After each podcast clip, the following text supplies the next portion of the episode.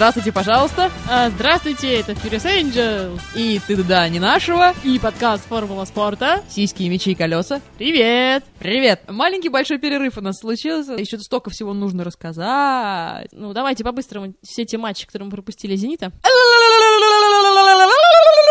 Вы прослушали краткое содержание последних пяти матчей футбольного клуба «Зенит». А теперь э, в замедленном варианте. Матч «Динамо Москва». Гостевое поражение 1-0. «Динамо» выиграло. Забил Кирилл Камбаров. Вот он и забил. Жаль, что не забил Киржаков. Учитывая то, что он не играл, действительно очень жаль. Э, у Саши микротравма. Но злопыхатели говорят, что он боится выходить играть против «Зенита», боится. Правильно, нефиг против своих играть. Ну, в общем, 0-1. В принципе, игра не могу сказать, что ужасно. Э, Правда, у нас э, судил... Кто же у нас судья-то? А, ну, тамбовский судья, ну-ну, Алексей Ковалев из Тамбова. Да что ж ты делаешь-то? Как не скажет Геннадий Сергеевич Орлов, который наверняка уехал на Олимпиаду в Пекин. Удаление у нас было на 20 где-то 20 минутах первого тайма еще. Удалили Фатиха нашего Теке. Непонятно за что, потому что у него была одна желтая карточка, в принципе, такая. Ну, за разговоры, ну ладно, еще можно было дать, да? Но когда его же уронили в штрафной, и он получил карточку вторую за симуляцию, когда его по ногам ударили, он упал, ну нормально вообще, ништяк. И Алексей Ковалев из Тамбова, да, показывает Фатиху вторую желтую, которая становится красной, и все, мы играем десятером. А потом уравнял он, э, состав, нет? Нет, это был следующий матч, и как раз это было в матче с ЦСКА. Э, Судил мой земляк из Нижнего Новгорода. Это был судья Егоров, у которого с Зенитом вообще сложные отношения всегда были. И Радимов, помню, с ним даже очень сильно ругался в свое время, хотя потом помирился. Э, Ну так вот, и в общем, ну в принципе, на этот раз судья Ковалев, в принципе, более-менее так нормально отсудил, даже удивительное дело. И, в общем-то, сначала удалил у нас э, Крижанаца. Э, у него было два нарушения. Но, в принципе, как потом разбирали, оба были по делу.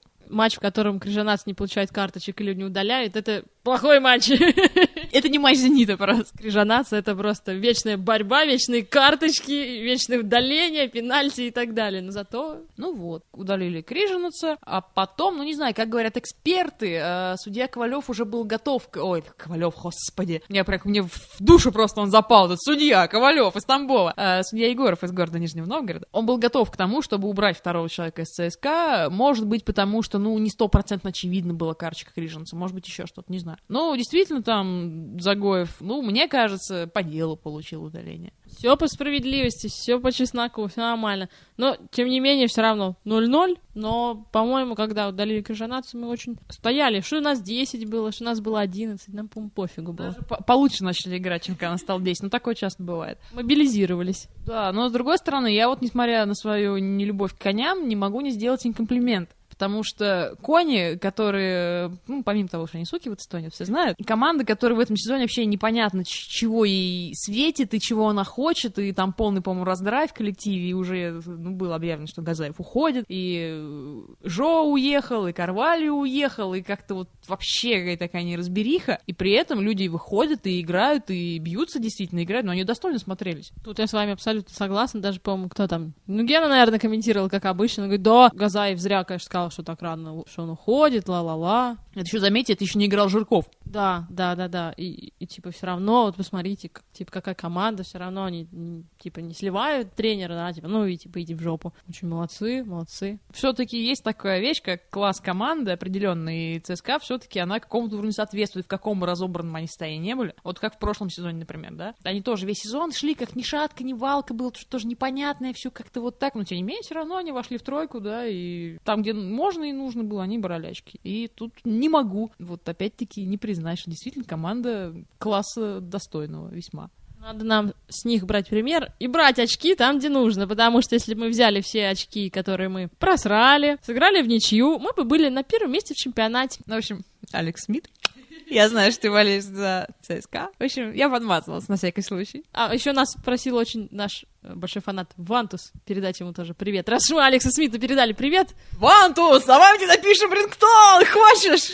а его девушка, наверное, особенно хочет, она нас очень любит. Она очень ревнует. Мы девушки запишем, какие проблемы-то, и мы можем вдвоем записать, не можем девушке для Вантуза записать рингтон, а Вантузу для его девушки, чтобы они друг другу звонили чаще и радовались, вот, и им будут персональные рингтоны от сисек, мечей и колес. Кто у нас был дальше? Морква. Мы что-то с морковскими командами стали играть подряд прям. Потому что их семь вообще. Тут не ткни, каждая вторая практически получается из Москвы. Э, шапки приезжали к нам. ФК Москва. Ну чё, надрали москвичей-то.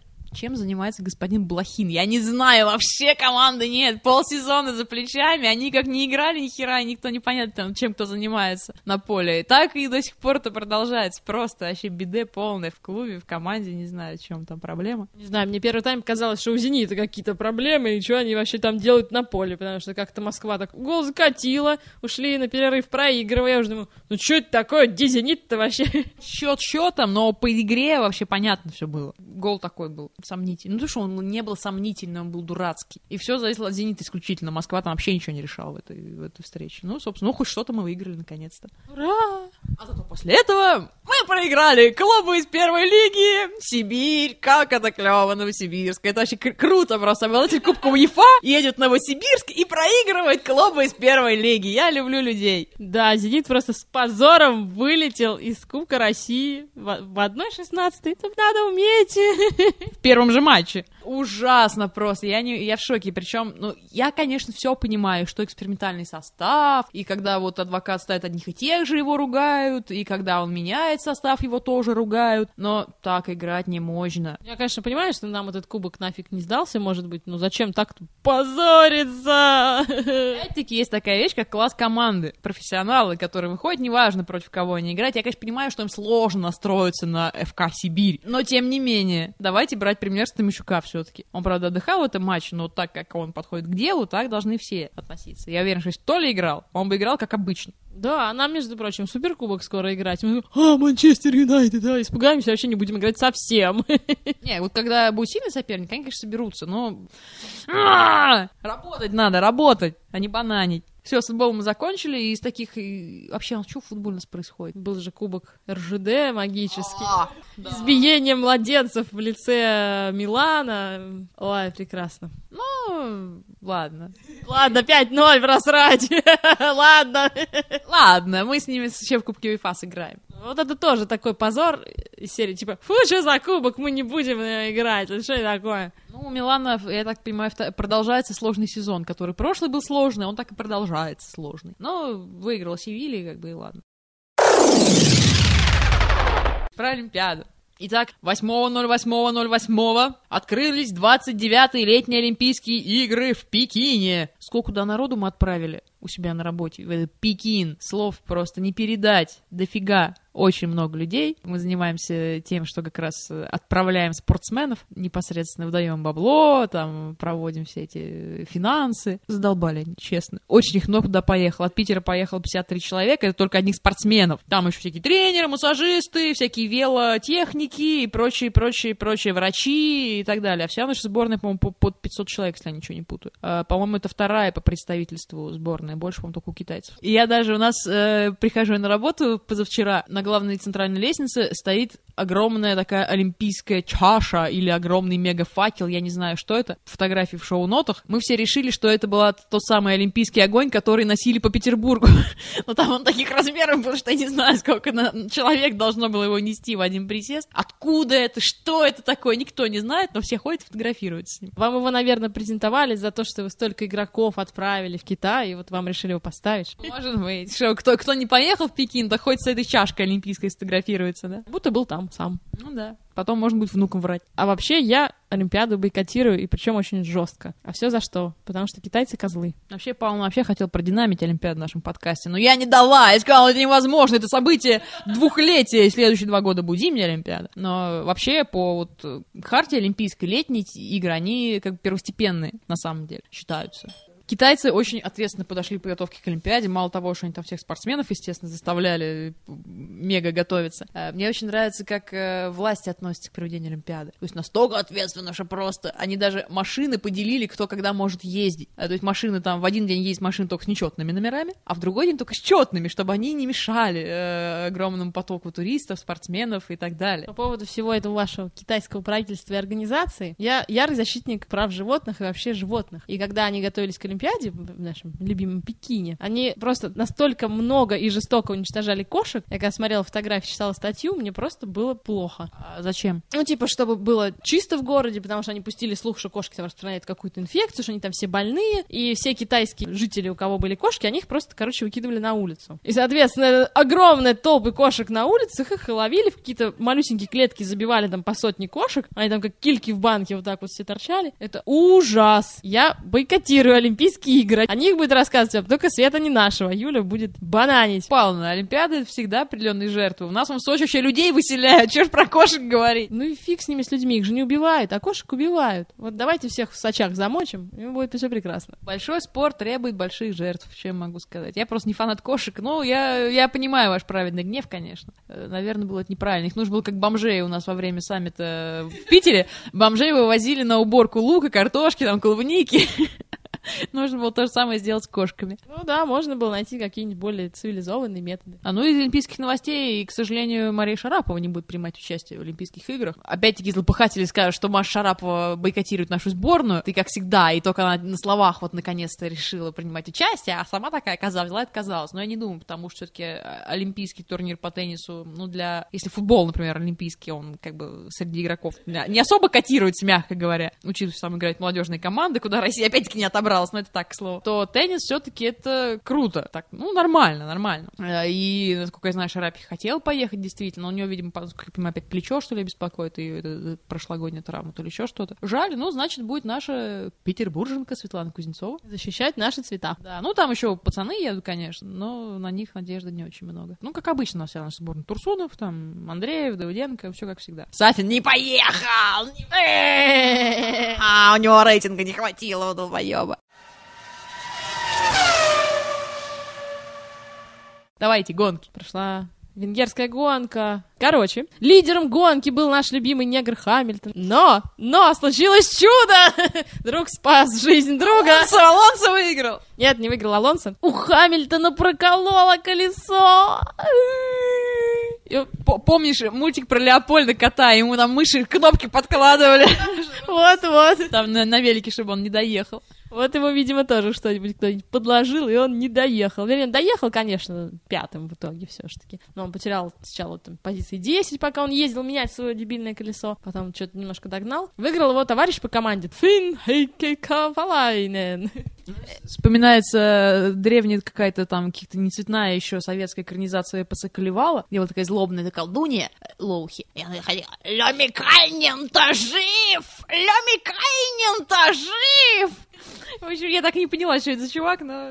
Мама говорит, что он похож на Бивиса. И стояло целых два финика на подиуме, потому что Кими Райконен дополз третьим, а второй приехал молодой немец Тима Глок из Тойоты. Очень большое достижение. Это который глюк. Да. А творожная масса как? А творожная масса... Он разломал машинку. Какой коварный. У него сгорел мотор, прикинь. А вместо сердца пламенный мотор.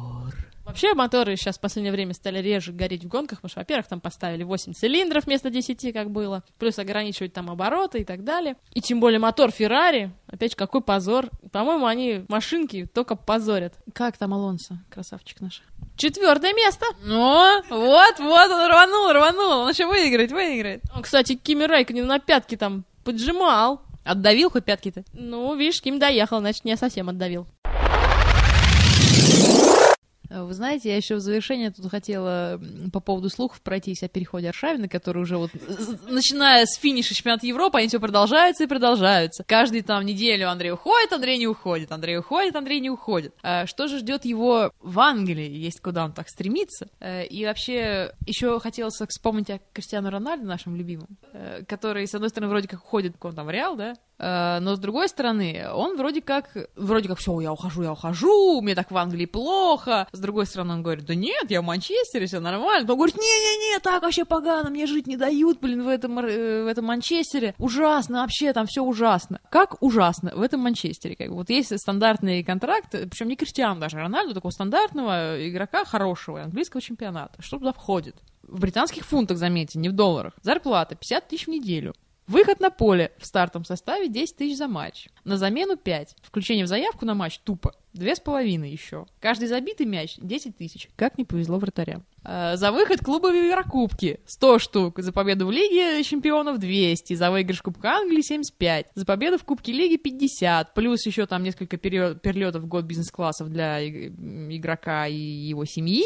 э, Бесплатные уроки английского, там поселение, машина, но это все понятно. Бедный, бедный Криштиану Рональду. Как ему жить просто не дают в Англии-то, а? Бедняжка прям вот.